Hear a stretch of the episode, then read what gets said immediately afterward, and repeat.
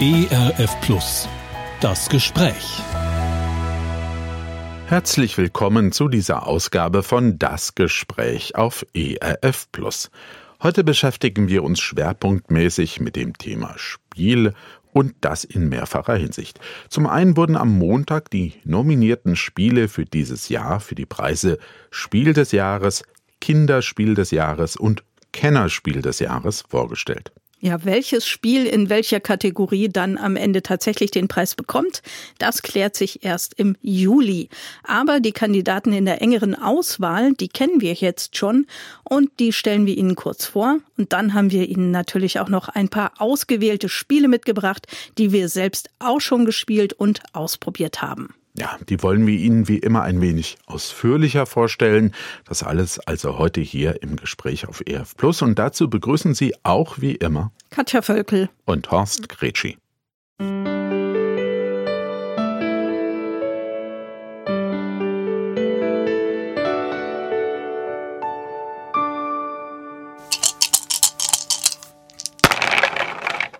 Mitte Mai ist für alle Menschen, die sich für Gesellschaftsspiele interessieren und mit ihnen beruflich zu tun haben, ein wichtiger Termin. Dann stellt nämlich die Spiel des Jahres Jury die nominierten und empfohlenen Spiele des Jahres vor. Seit 1979 wird dieser Preis vergeben. Er war der erste und ist bis heute der wichtigste und renommierteste Preis für Gesellschaftsspiele weltweit. Im Laufe der Jahrzehnte sind zum ursprünglichen Preis noch zwei hinzugekommen dazugekommen. Neben dem Preis für das Spiel des Jahres, der mit einem roten Pöppel, also einer Spielfigur gekennzeichnet ist und heute im Grunde Familienspiele auszeichnet, gibt es auch einen Preis für das beste Kinderspiel des Jahres, erkennbar am blauen Pöppel. Und seit mehr als zehn Jahren gibt es auch einen Preis für das Kennerspiel des Jahres. Hier ist die Auszeichnung in Anthrazit gehalten. In diesen drei Kategorien werden also Preise vergeben und traditionell wird eben Mitte Mai von der Jury bekannt gegeben, welche drei Spiele in jeder Kategorie in die engere Auswahl gekommen sind. Das das ist an diesem Montag geschehen und wir fassen kurz die nominierten Spiele für Sie zusammen. Ja, da beginnen wir mit den Kinderspielen mit den dreien. Das zum einen das Spiel Carla Karamell bis zu sechs Kinder ab vier Jahren, das ist schon für sehr junge Kinder, stellen in 10 bis 15 Minuten Eis her und versuchen damit möglichst viele Punkte zu machen. Das ist ein wirklich lustiges Spiel. Für 26 Euro ist das schon zu haben. Ja, das zweite Spiel, das nominiert ist in dem Bereich, heißt Gigamon. Das ist ein Memory-Spiel, bei dem die aufgedeckten Plättchen dann nochmal Sondereffekte haben. Kennt man ja normalerweise nicht so vom Memory, aber hier ist das nochmal speziell gemacht worden. Ja, wenn man eben ein paar aufdeckt, dann werden eben diese Effekte ausgelöst.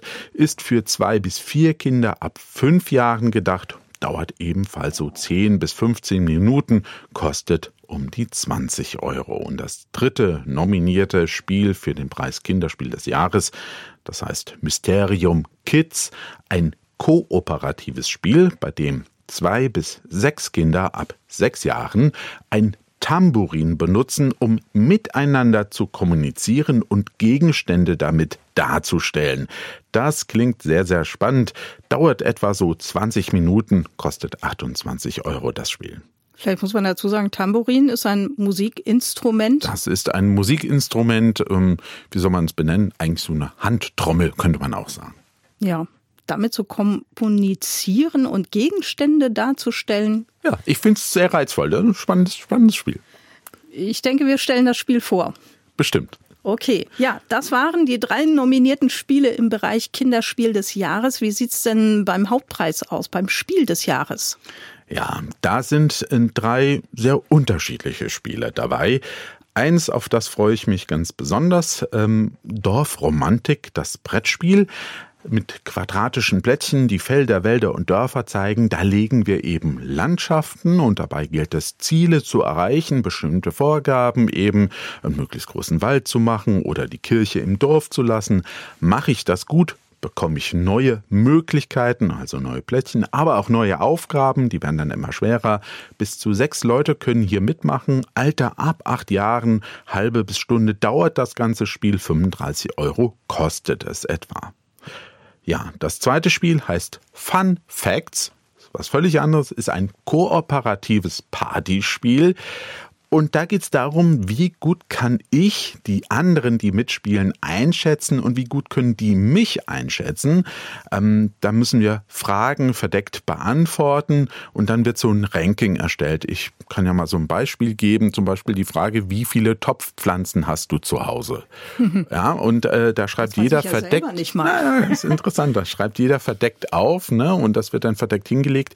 Und dann muss man das eben sortieren. Und die Frage ist, wie gut sind wir? Wir, sammeln eben gemeinsam dann möglichst viele Punkte. Ich glaube aber, die Punkte sind nicht so wichtig. Es geht mehr um den Spaß, den man hat an der ganzen Sache. Für vier bis acht Leute ist das gedacht. Ab acht Jahren dauert nur gut 30 Minuten, kostet etwa 24 Euro. So, und jetzt hatten wir ein Spiel zum Plättchenlegen. Wir hatten so ein Partyspiel. Es kommt was wiederum ganz anderes. Next Station London. Ähm, da müssen wir U-Bahn-Linien in London zeichnen. Ist ein sogenanntes Flip-and-Write-Spiel. Wir haben so einen kleinen Block, ist so in Quadrate eingeteilt und dann gibt es Symbole auf den Karten und die U-Bahn-Stationen haben auch Symbole und da müssen wir eben mit wechselnden Farben Linien ziehen und möglichst ähm, die ähm, Stationen erreichen.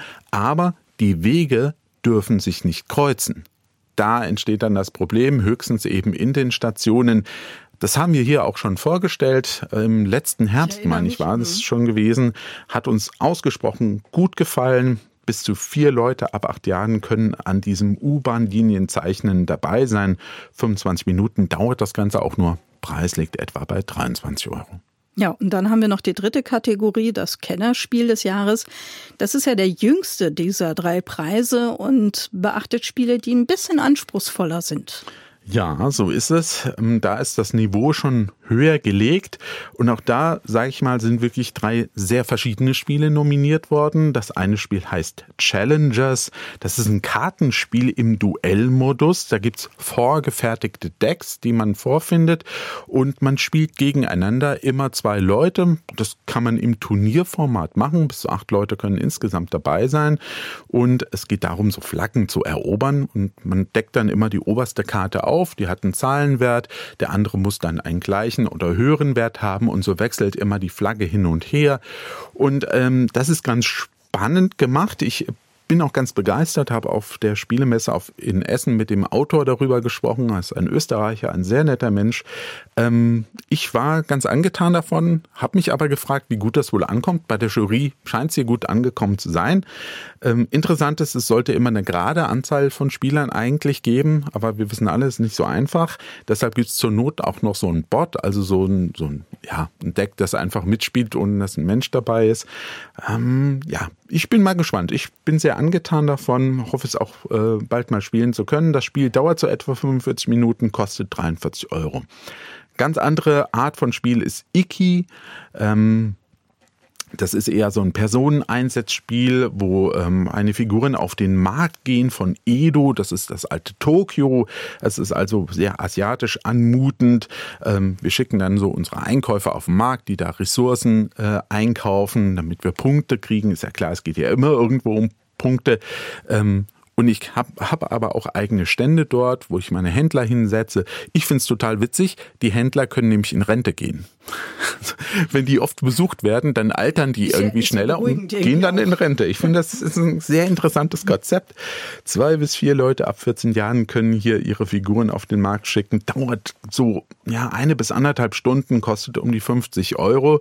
Und wir steigern uns jetzt nicht nur in ähm, der ja äh, Zahl äh, der Spieler gewissermaßen, sondern ähm, auch in dem Preis und auch in der Dauer. Das letzte Spiel heißt nämlich Planet Unknown. Das ist ein ganz, ganz heißer Favorit von ganz vielen Leuten. Da heißt es, Plättchen auf Planeten zu platzieren. Und das Spannende an diesem Spiel ist eigentlich ein Rondell. In der Mitte steht so ein runter, ähm, wie soll man das sagen? Das ist so eine Etagere. Also, also nicht, weil man kann so Süßigkeiten so übereinander mhm. schaben. So, sowas muss man sich jetzt vorstellen. Die lässt sich drehen und ähm, ich habe gewissermaßen, drehe das, wenn ich aktiv bin, zu mir, nehme mir meinen Teil raus und dann zeigt eben irgendwas immer auch zu dir. Ne? Wie das halt bei so einer Etagere ist oder so einer mhm. Käserondell oder ja. Und deshalb ist jeder immer dran. Mhm. Alle spielen gleichzeitig. Da muss man nicht warten. Ne? Und das, das finde ich eigentlich ganz, ganz faszinierend. Bis zu sechs Personen können daran teilnehmen, ab zehn Jahren. Gleichzeitig rund 70 Minuten dauert das oder auch länger. Der Preis liegt allerdings auch bei 70 Euro. Das ist schon ziemlich hoch, aber die Ausstattung ist auch sehr, sehr gut. Da bin ich ja mal gespannt. Ja, soweit die nominierten Spiele in den drei Kategorien Spiel des Jahres, Kinderspiel des Jahres und Kennerspiel des Jahres. Weil das jetzt sehr viele Informationen in kurzer Zeit waren, haben wir für Sie einen Link zur Seite Spiel des Jahres gesetzt. Den finden Sie auf erfplus.de. Und jetzt werden wir Ihnen einige neue Gesellschaftsspiele auch ein wenig ausführlicher vorstellen.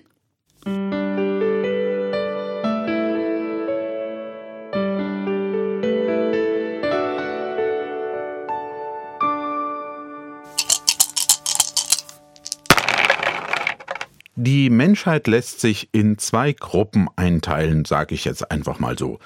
In die, die Tee trinken und die, die Kaffee bevorzugen. Für letzteren Personenkreis gibt es nun ein passendes Spiel. Café del Gatto. Der Titel ist italienisch und bedeutet übersetzt so viel wie Kaffee der Katzen. Was die Katzen in diesem Spiel über Kaffee für eine Rolle spielen, das ist ziemlich schnell erklärt, oder Katja? naja, die Antwort ist ziemlich kurz. Nichts außer dass sie eine Katze auf dem Cover des Spiels zu sehen ist. Und manche von diesen Kaffeespezialitäten, die wir da zubereiten sollen, da sind dann so kleine grafische Andeutungen einer Katze zu sehen. Aber ansonsten kann man die Katzen theoretisch auch ignorieren. Ah, das ist ja ein bisschen schade. Ich bin ja Katzenfreund. Aber na gut, es geht Vielleicht um kannst Kaffee. Du deine Katze mal am Milchschaum schlabbern lassen. Ja, das ist doch, das würde die freuen. Äh, auf jeden Fall geht es um, um Kaffee, den, den wir zubereiten sollen. Was ist dazu zu sagen? Ja, es gibt fünf verschiedene Arten von Kaffee, die wir zubereiten sollen, vom Espresso über den Cappuccino bis zum Latte Macchiato. Um das zu schaffen, kaufen wir Kaffee und Milchsteine. Die liegen in zwei Reihen in einer Espresso-Maschine. Das ist so ein kleines Pappgestell, das so leicht angeschrägt ist. Und da liegen jeweils fünf Steine aufeinander. Wenn ich jetzt einen Stein unten rausnehme, dann rutschen die anderen nach. Und jeder Stein hat einen Wert zwischen 1 und 4 und der kostet dann so viel, wie der Wert des gegenüberliegenden Steins vorgibt. Also es sind, wie gesagt, zwei Reihen, die dann nebeneinander liegen. Und ja, ja, das ist schon mal so die Basis. Das ist die Basis. Sieht wirklich sehr schön aus. Auch diese, diese Rutsche finde ich wirklich cool in dieser äh, Espresso-Maschine. Und genau, wenn man ich hier. Ich das vorher gar nicht erkannt, dass das eine ja, Espresso-Maschine ist. Kannst man sehen. Aber jetzt, wo du sagst. Die meisten sehen wahrscheinlich zu Hause anders aus als die, die wir hier haben. Aber ja. es ist sehr funktional. Ähm, genau, jetzt haben wir diese Maschine. Aber wir haben noch keinen Kaffee. Wie machen wir den?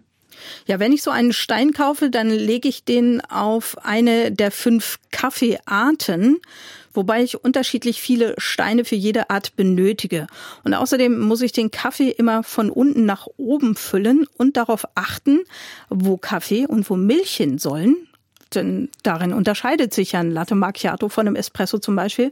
Und wenn ich genug Steine für einen Kaffee zusammen habe, dann kann ich den servieren. Dafür bekomme ich Geld und Punkte.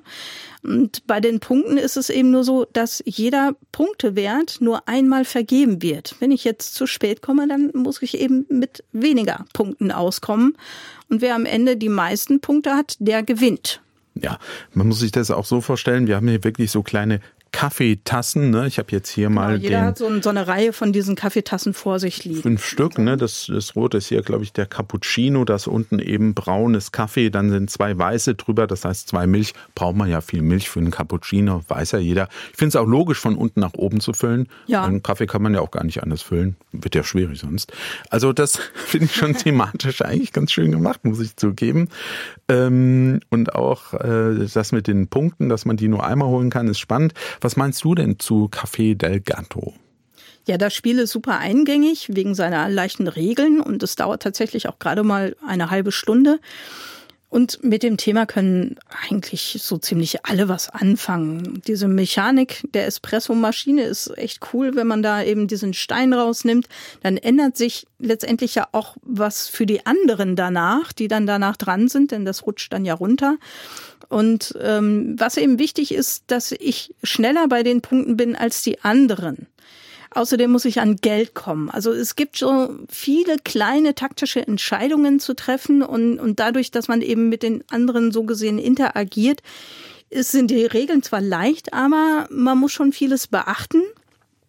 Und es ist nicht so easy, wie es auf den ersten Moment äh, vielleicht wirkt. Also mhm. es, es, hat einen gewissen Anspruch. Das, das stimmt. Man denkt im ersten Moment, ja, das ist ja alles ganz einfach, aber wenn man dann genauer drüber nachdenkt, dann eben auch, wann serviere ich dann diesen Kaffee? Also mehrere auf einmal zu servieren, ist Welchen ein Vorteil. Welchen nehme ich und so weiter. Welchen nehme ich? Ähm, da gibt's viele Sachen zu beachten. Auch unterschiedlich viel Geld kann ich bekommen, je nachdem, was ich da in den Kaffee so alles reingepackt habe. Ja, also es ist insgesamt ein ähm, Wohlfühlspiel, kann man sagen. Hm. Das Material ist einfach total schön und das ist wirklich für Erwachsene geeignet, die gelegentlich mal spielen, ist jetzt nicht zu kompliziert mögen, von den Regeln her zumindest, aber durchaus auch ein bisschen nachdenken müssen zwischendurch. Genau. Als Kinderspiel sehe ich es jetzt zum Beispiel nicht so sehr, also weil Kaffee, Kinder, naja. Ich finde auch, es ist ein cooles Spiel, finde es schön gemacht. Café del Gatto von den Autorinnen Lena Burkhardt und Julia Wagner. Die mögen, glaube ich, auch ziemlich gerne Kaffee und Katzen. Ist bei Schmidt Spiele erschienen, ist für zwei bis fünf Personen ab acht Jahren gedacht. Die Kaffeezubereitung, die dauert ja so rund nur 30 Minuten und kostet knapp 40 Euro. Dann kann da aber kein Espresso bei sein, wenn das 30 Minuten dauert. Das stimmt. Música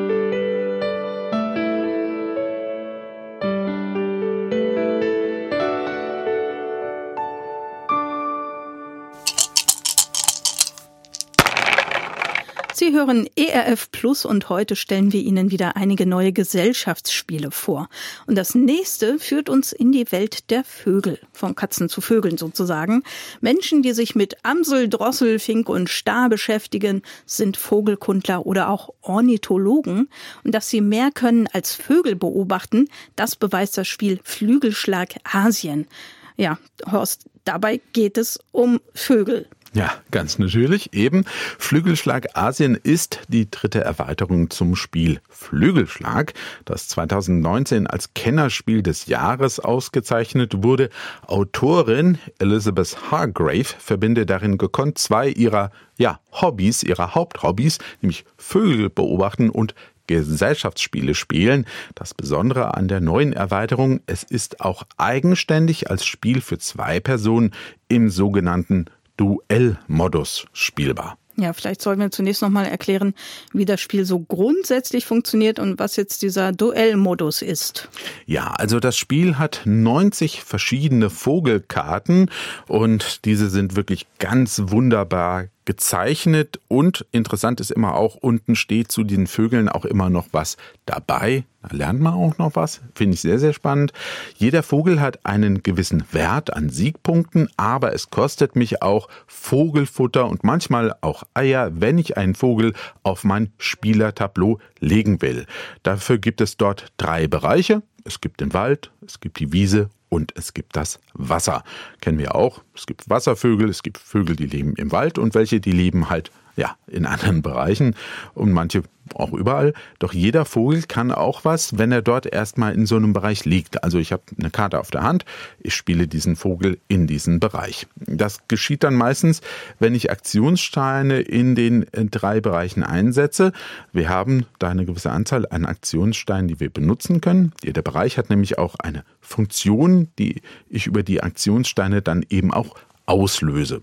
Also der Wald, der gibt zum Beispiel neues Vogelfutter, sonst könnte ich keine anderen Vögel mehr spielen.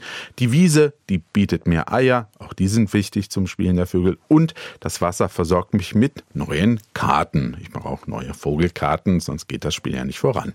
Über vier Runden wird gespielt. Am Ende wird geschaut, wer die meisten Siegpunkte durch Vögel gewinnen konnte. So, jetzt kommen wir mal zum Duellmodus. Im Duellmodus erhalte ich für jeden gelegten Vogel auf meinem Tableau das das können maximal 15 Stück sein, einen Stein.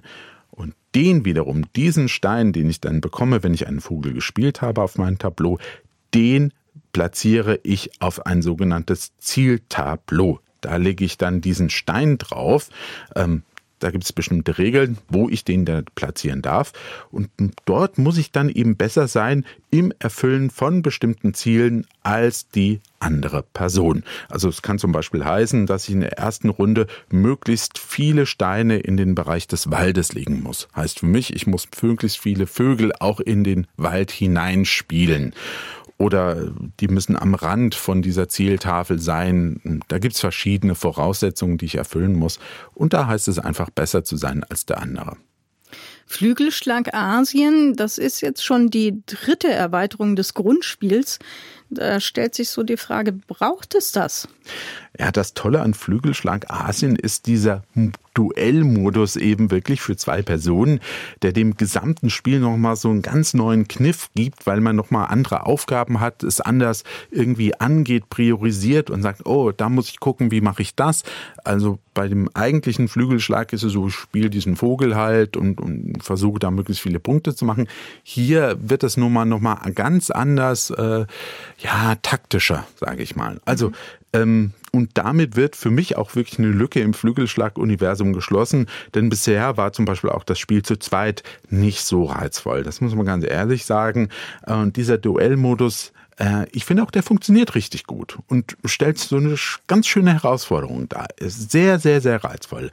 Aber es gibt eben auch einen Schwarmmodus mit dieser neuen Erweiterung, ähm, der es jetzt erlaubt, dass bis zu sieben Personen hier mitspielen. Mhm. Das finde ich wiederum auch eine sehr gute Idee, denn manchmal ist man ja eben doch nochmal eine größere Gruppe.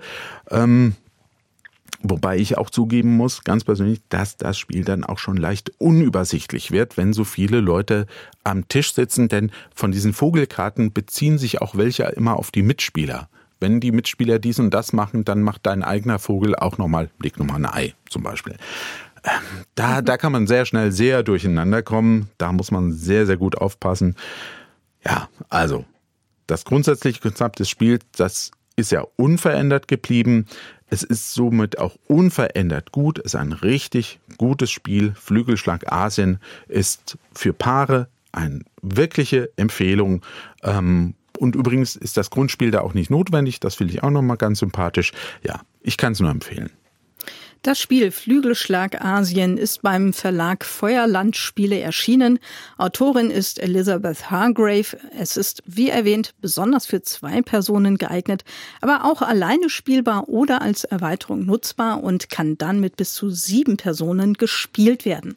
Als Altersempfehlung wird zehn Jahre angegeben. Die Spieldauer schwankt so zwischen 40 und 70 Minuten und der Preis liegt bei 45 Euro. Wie immer erfahren Sie noch mehr zum Spiel auf dem Blog von Horst Kretschi. Den Link dahin gibt es auf erfplus.de.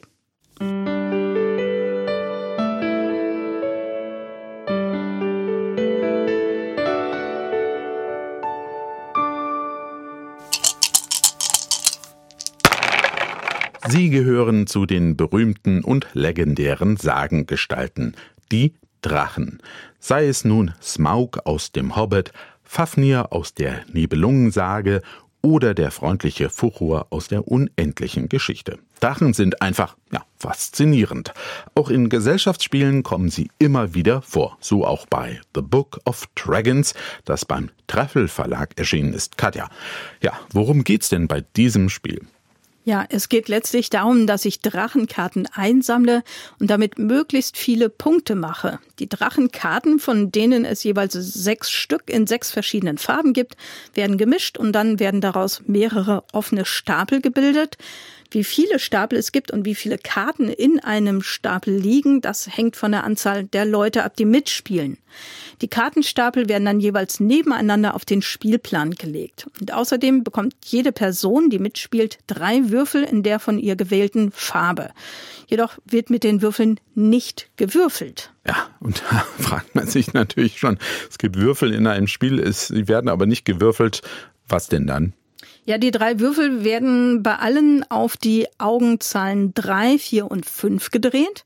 Und wenn ich jetzt am Zug bin, dann kann ich entweder Würfel auf Drachenkarten legen Oder ich kann eigene Würfel von Drachenkarten nehmen und die Karte gehört dann mir. Also es ist so, so eine Art Marker, kann man sagen. Wenn ich jetzt eine Drachenkarte bekommen will, dann lege ich einen, zwei oder insgesamt drei Würfel auf diese Karte. Ich kann auch meine Würfel auf mehrere Drachenkarten verteilen. Also ich muss auch nicht alle gleich alle meine Würfel äh, da auslegen. Und je nachdem, wo dann die Drachenkarte auf dem Spielplan liegt, muss ich schon eine gewisse Augenzahl zusammenbringen. Und wenn jetzt meine eigenen Würfel da zu Beginn meines nächsten Zuges noch auf so einer Drachenkarte liegen, dann kann ich mir die Karte eben nehmen. Und da muss ich aber auch alle meine eingesetzten Würfel wieder zurücknehmen natürlich und um eine Augenzahl nach unten drehen. Also die werden dadurch schwächer. Ja, aber was ist denn eigentlich, wenn schon Würfel auf einer Karte drauf liegen? Dann ist es ja schon ein wenig anders. Also angenommen, du hast deine Würfel auf eine Karte gelegt, ich will da jetzt meine dazulegen, was ist dann? Genau. Also wenn da schon Würfel auf einer Drachenkarte drauf liegen, dann müssen meine Würfel eben eine höhere Augenanzahl zeigen als die schon liegenden Würfel. Und die werden dann eben verdrängt, die da liegen. Also Würfel, die ich so verdränge, die werden jetzt aber auf einen höheren Wert gedreht. Das heißt, dass diese Würfel von meinem Gegenspieler jetzt stärker werden. Drachenkarten, die ich bereits in meinem Besitz habe, die können mir durch Effekte aber auch helfen, meine Würfel zu verbessern. Das geht aber bei jeder Karte nur einmal im gesamten Spiel und am Ende gewinnt dann eben, wer die meisten Punkte durch die Drachenkarten sammeln konnte. Mhm. Da muss man also ganz schön gucken, wie man hier diese Würfel hoch und runter dreht, aber eben nicht würfelt. Deine Meinung zu The Book of Dragons? Ja, das Spiel hat ein cooles Thema und es ist total schön aufgemacht. Das gefällt mir. Und dass die Würfel eben verwendet werden, ohne zu würfeln, das ist eigentlich auch echt klug gemacht. Also da steckt mehr Taktik als Glück in diesem Spiel. Das ist kurzweilig und auch unterhaltsam. Leider hat die deutsche Anleitung so ein paar kleine Fehler. Die Beispielgrafiken können das aber ganz gut ausgleichen. Und die Hintergründe der Drachenkarten, die für die Spezialeffekte wichtig sind, die sind manchmal nicht so ganz gut zu erkennen. Äh, also das ist ein bisschen schade, aber da hilft der Wert der Drachenkarten, die an die Spezialeffekte gekoppelt sind, das dann doch einigermaßen zuordnen zu können. Insgesamt ist The Book of Dragons ein richtig gutes Familienspiel, wobei die Altersangabe ab acht Jahren ja vielleicht ein bisschen tiefer angesetzt ist. Also zehn ist schon klar das bessere Alter. Ja, das denke ich auch. Man muss schon ganz schön taktisch überlegen. Und du hast es angesprochen, ja, es gibt so Hintergrundfarben, die hinter diesen Drachenfiguren liegen. Da muss man ein bisschen genauer hinschauen. Das kriegt man aber schon beim ersten Spiel wirklich auf die Reihe, äh, wenn man das einfach erkennt, dass diese Zahlen eben auch mit diesen Farben zu tun haben. Ja, das Spiel The Book of Dragons ist im Treffel Verlag erschienen. Die Namen der drei polnischen Autoren sind zum Teil echte Zungenbrecher. Adam Strelecki, Paweł Suski und Wojciech Wisniewski oh, oder so ähnlich.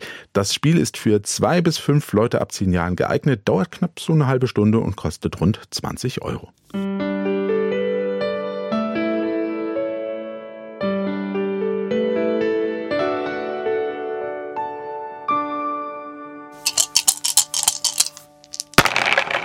Um Drachen ging es eben bei The Book of Dragons und wir bleiben thematisch ziemlich nah dran, denn auch in der fantastischen Welt von Mittelerde des berühmten britischen Schriftstellers J.R.R. Tolkien kommen Drachen vor.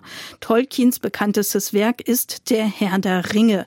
Dieser Roman wurde schon in etlichen Spielen aufgegriffen und nun auch in dem Spiel Der Herr der Ringe gemeinsam zum Schicksalsberg. Horst, wie wird der Roman denn in diesem Spiel aufgegriffen? Ja, also einen Teil der Handlung aus dieser weltberühmten Geschichte, die spielen wir jetzt einfach als Gruppe nach. Es ist also ein kooperatives Spiel.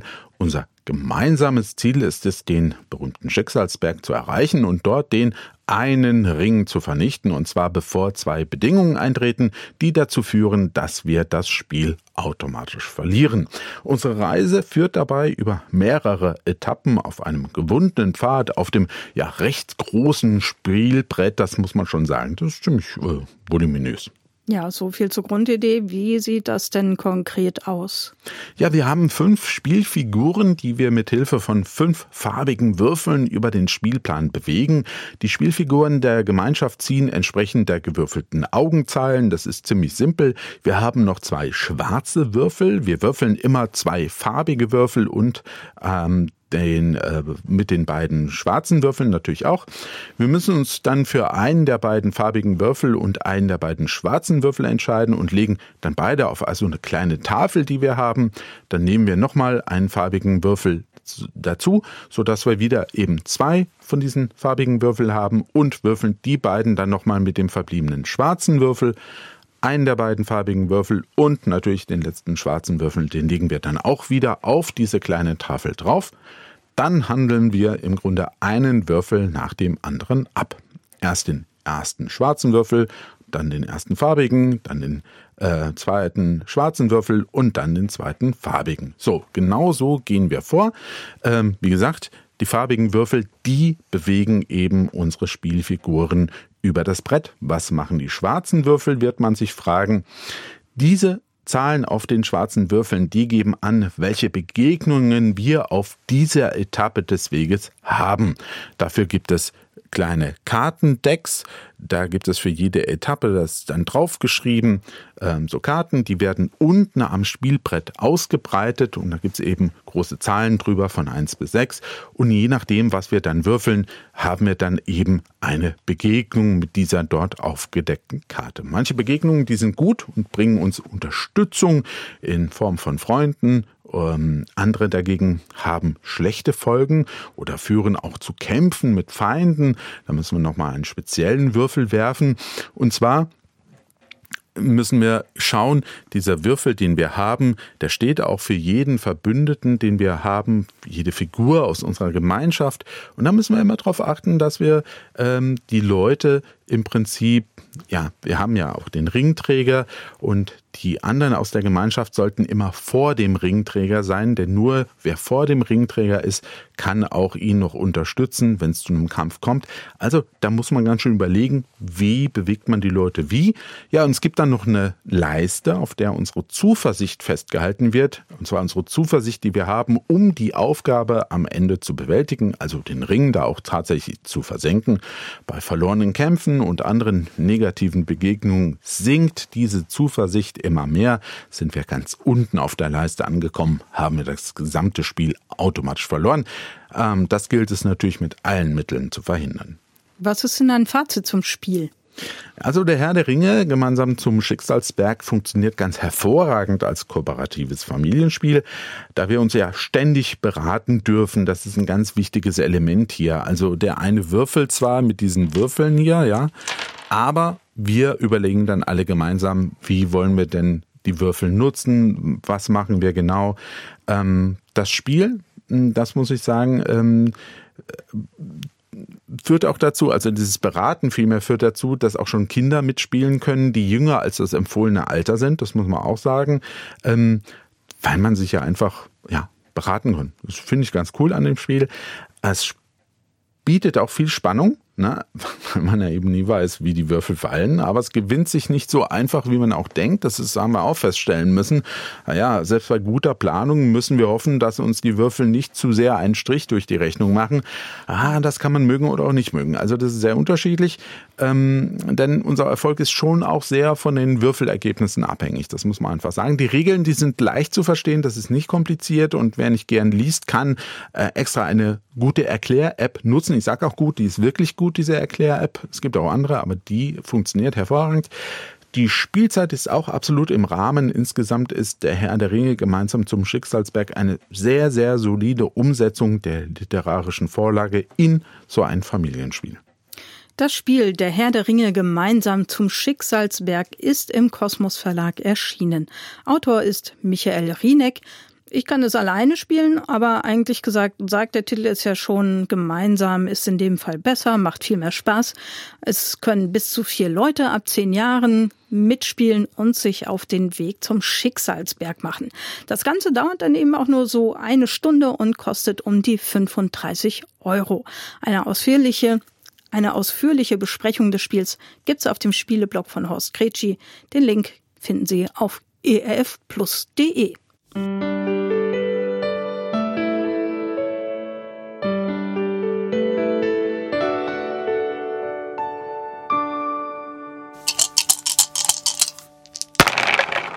Sie hören ERF Plus heute wieder mit einigen neuen Gesellschaftsspielen. Und das Spiel, das wir Ihnen jetzt hier vorstellen, hat mit einem Film zu tun.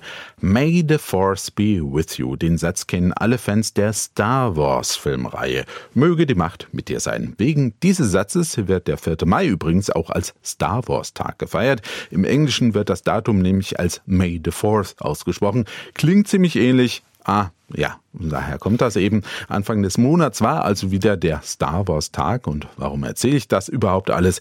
Ja, weil wir eben jetzt ein Spiel zum Thema Star Wars vorstellen. Ja, das Spiel heißt Star Wars The Clone Wars, Untertitel ein Brettspiel mit dem Pandemic-System. Und der Untertitel sagt mir schon sehr viel. Zum einen heißt es, dass es ein kooperatives Spiel ist, in dem wir gemeinsam ein Ziel erreichen müssen. Zum anderen bedeutet es, dass wir gegen eine Bedrohung ankämpfen müssen, die sich immer weiter ausbreitet. In diesem Fall sind es Armeen von Droiden, die einen Planeten nach dem anderen besetzen. Genau. Ähm, wie machen wir das jetzt, ähm, in diesem Spiel voranzugehen? Ja, jede Person, die mitspielt, übernimmt die Rolle eines oder einer Jedi und wir müssen gemeinsam drei oder mehr Missionen erfüllen. Dafür müssen wir zu Planeten reisen und dort eine bestimmte Anzahl an Symbolen erreichen. Diese Symbole finden sich auf Karten, die wir im Laufe des Spiels sammeln und auch auf einem Würfel. Wollen wir eine Mission erfüllen, benötigen wir entsprechend viele Symbole. Ja, das klingt ja schon mal ganz spannend irgendwie, aber wo kommen da jetzt die Droiden vor, kann man sich fragen? Ja, die breiten sich durch eigene Karten immer mehr aus und verhindern zum Beispiel, dass wir Missionen auf Planeten erfüllen können. Wenn es zu viele Droiden werden, dann verlieren wir. Zudem gibt es noch einen Bösewicht von der dunklen Seite, der uns Probleme bereitet. Wir müssen also gut zusammenarbeiten, damit wir gewinnen können. Man muss dazu sagen, diese Druiden, die sind wirklich als kleine Miniaturfiguren dargestellt und ähm, man sieht eben, wie die sich da auf dem Spielfeld auf, ausbreiten, weil wir aus dem Vorrat sozusagen immer mehr dazustellen müssen. Ja, das ist dann schon, das kann ziemlich schnell gehen, ja. Äh, vor allem auch, weil der Bösewicht, den wir da auch immer zugegen haben, der hat so ein eigenes Kartendeck, das auch nochmal mitläuft. Und wenn man da eine bestimmte Karte aufdeckt, dann fluten diese Druiden so unheimlich schnell auf diesen, äh, auf diese Galaxie, die wir hier sehen, auf diesem sehr schönen großen äh, Spielplan. Ähm, ist schön gemacht, so viel kann ich jetzt auch schon mal sagen. Äh, was ist denn deine Meinung? Ja, das kann ich nur bestätigen. Also es ist wirklich ein gut gemachtes Spiel. Material und Anleitung sind solide und passen für mich. Also auch diese Miniaturen sind wirklich schön gestaltet. Also die Jedi sind alle sehr individuell. Die kommen eben auch tatsächlich alle in dem Film vor und auch die Bösewichte sind alles eigene Miniaturen. Selbst bei den Druiden gibt es, ich glaube, vier oder fünf verschiedene Varianten. Die sehen nicht alle total gleich aus. Also da hat sich wirklich jemand Mühe gemacht. Und äh, ich muss auch kein Star Wars-Fan sein oder mich bei Pandemic-Spielen auskennen, um Spaß bei diesem Spiel zu haben. Wir können als Gruppe ohne viel Vorbereitung ziemlich schnell losspielen. Das Spiel ist herausfordernd und spannend, wobei wir den Grad der Schwierigkeit auch selbst wählen und anpassen können. Also insgesamt ist es wirklich ein gutes Spiel für Spielgruppen, Familien und Freundeskreise. Ja, das ist eigentlich jetzt schon das zweite kooperative Spiel, das wir vorgestellt haben, das so in dieselbe Richtung geht, aber doch auch völlig anders funktioniert, aber eben auch gut funktioniert. Und du hast es angesprochen, auch die Karten, die es hier gibt, es viele Karten, die sind alle individuell gestaltet. Das ist wirklich äh, eine super Idee. Ähm, und du hast es gesagt, und das will ich auch nochmal unterstreichen, man muss nicht unbedingt äh, ein Fan sein von diesen ganzen Franchise und den Filmen und allem. Ähm, das ist als Spiel einfach gut. Star Wars The Clone Wars äh, ist von Alexander Ortloff, ist bei Seaman Games erschienen. Bis zu fünf Leute ab 14 Jahren können gemeinsam gegen diese Druidenarmee eben kämpfen. Das dauert dann so rund eine Stunde. Das Spiel ist teilweise schon ab 45 Euro zu bekommen.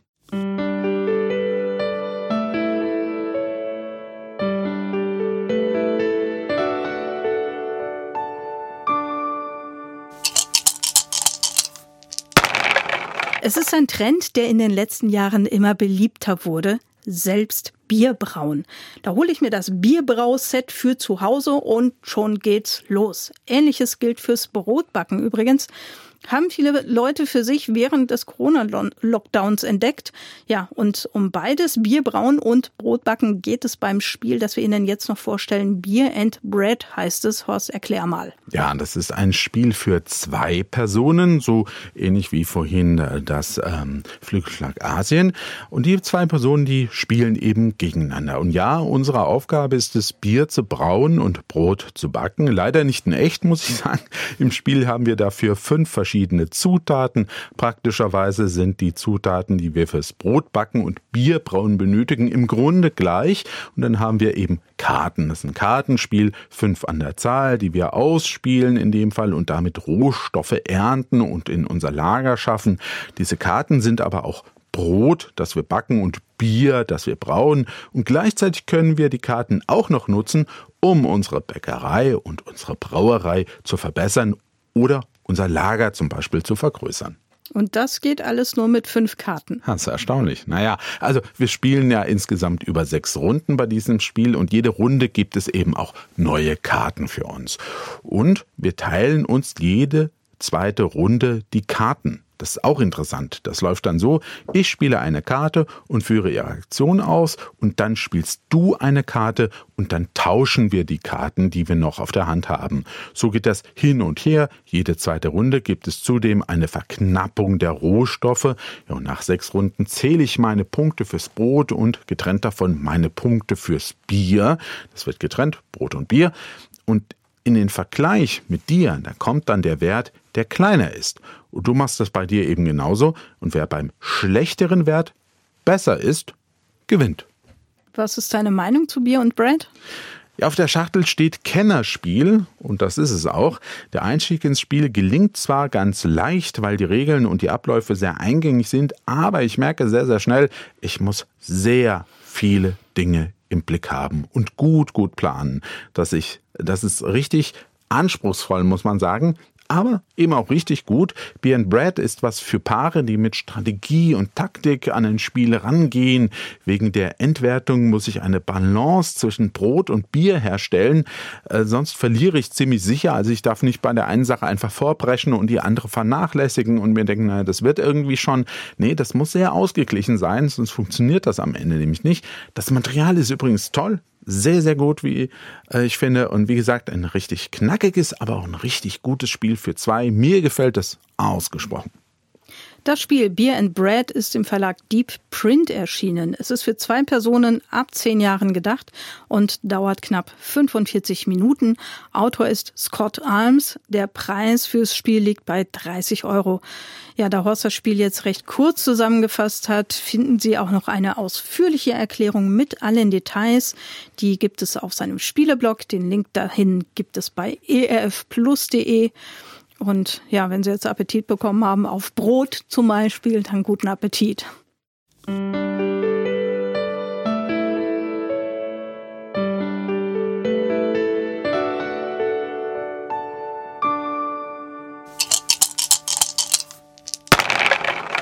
Das war's für heute hier bei ERF Plus und der Vorstellung neuer und nominierter Spiele.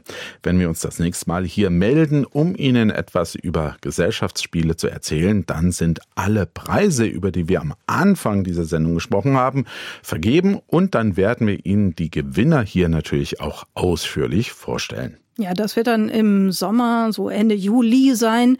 Ja, schön, wenn Sie auch dann wieder mit dabei sind. Und nochmal der Hinweis auf erfplus.de, da gibt es die Links zu den ausführlichen Rezensionen der eben vorgestellten Spiele. Und da sind auch noch ganz viele andere Gesellschaftsspiele zu finden. Ja, und wir sagen jetzt mal Tschüss, bis zum nächsten Mal. Ihre Katja Völkel und Horst Kretschi. Das Gespräch. Mehr auf erfplus.de oder im Digitalradio DAB+. Hören Sie ERF. Gutes im Radio.